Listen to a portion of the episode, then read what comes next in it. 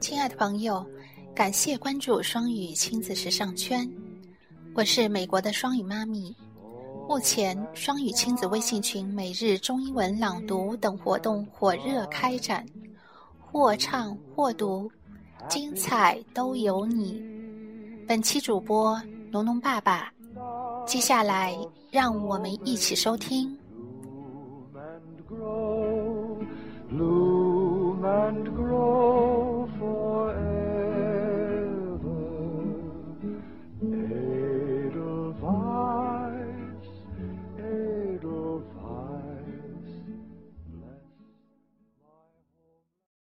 大家好，欢迎关注双语亲子时尚圈，每日朗读。Day by day, we write our own destiny, for inexorably we become what to do.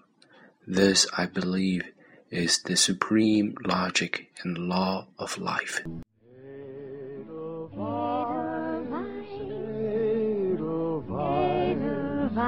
Every morning you greet me. 大家好， 欢迎关注双语亲子时尚圈，每日朗读。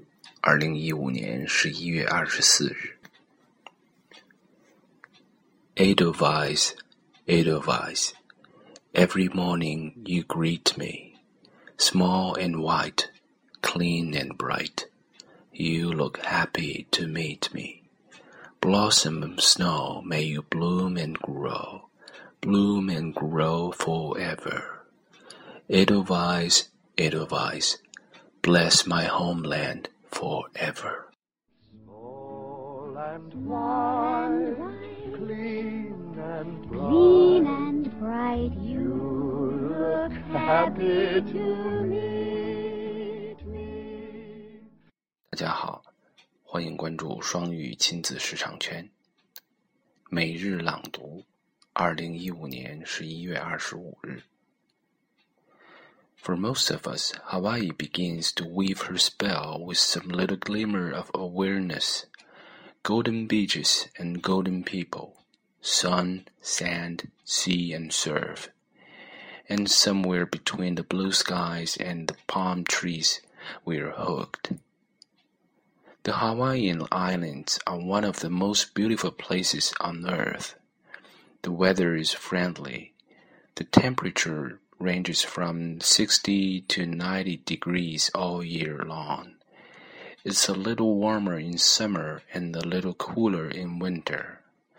But every day is a beach day for somebody.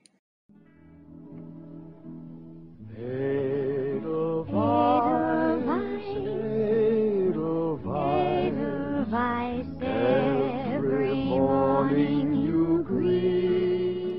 本期朗读示范就到这里。想收听更多中英文故事、童谣和每日朗读，请关注公众微信“双语亲子时尚圈”。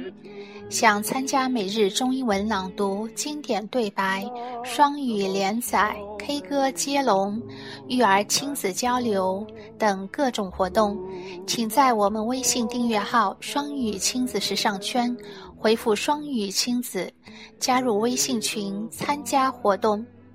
感谢爱心志愿者们热情发起丰富多彩的活动，朋友们积极参与和支持，也欢迎更多朋友参与和投稿。